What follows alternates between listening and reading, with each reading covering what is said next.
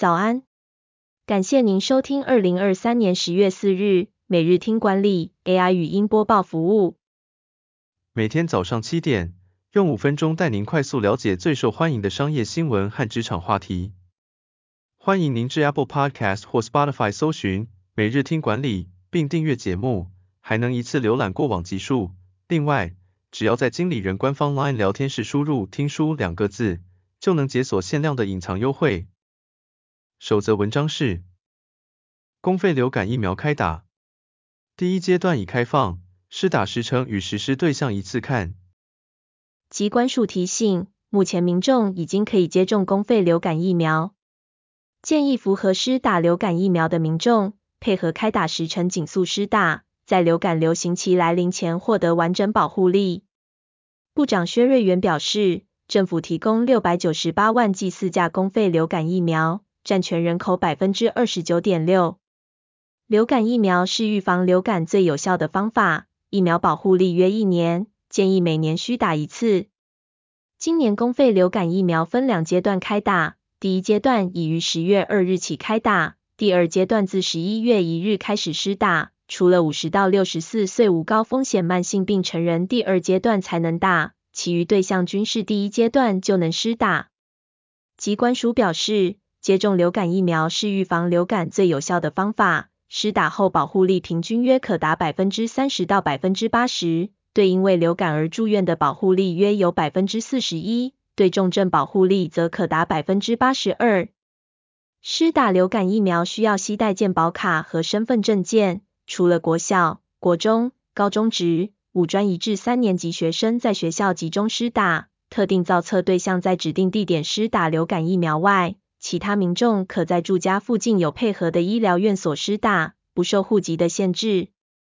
第二则要带您关注，彭博社直接点名，四间台湾企业帮华为突破美国制裁，建晶片厂，台湾经济部表示将展开调查。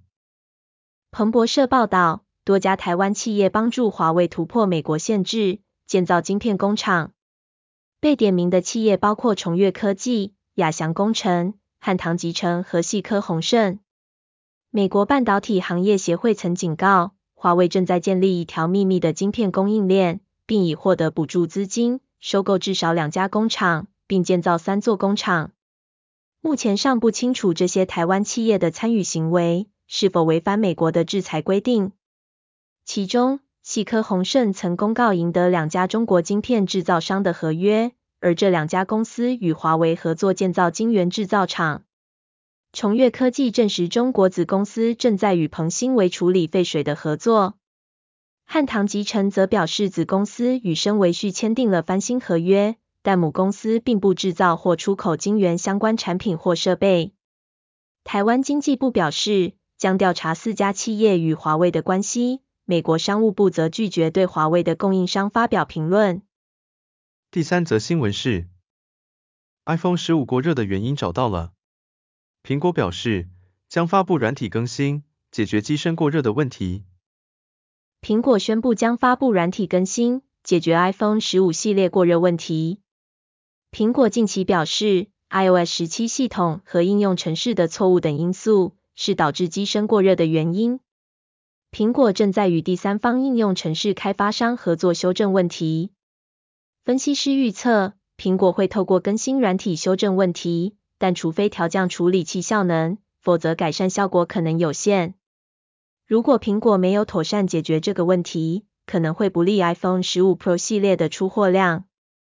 最后带您关注，友达斥两百零四亿收购 BHTC，不想只当面板厂，董事长彭双浪的盘算是什么？友达宣布以两百零四亿元收购 BHTC，带动股价一度大涨百分之六。此次收购让友达在智慧座舱系统整合以及欧美与印度生产方面的布局一步到位。友达董事长彭双浪表示，BHTC 除了总部德国外，在美国、日本、保加利亚、芬兰、墨西哥、印度、中国等地均设有子公司。此次收购让生产目标提前达阵。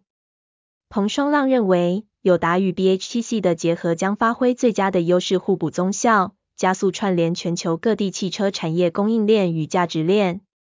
友达总经理柯富仁表示，友达以前就与 BHTC 有合作关系，过往友达专注在显示元件与模组的技术能力，但要走到智慧座舱的显示，需要更多的系统级设计、组装与服务，借由并购 BHTC 能一次到位。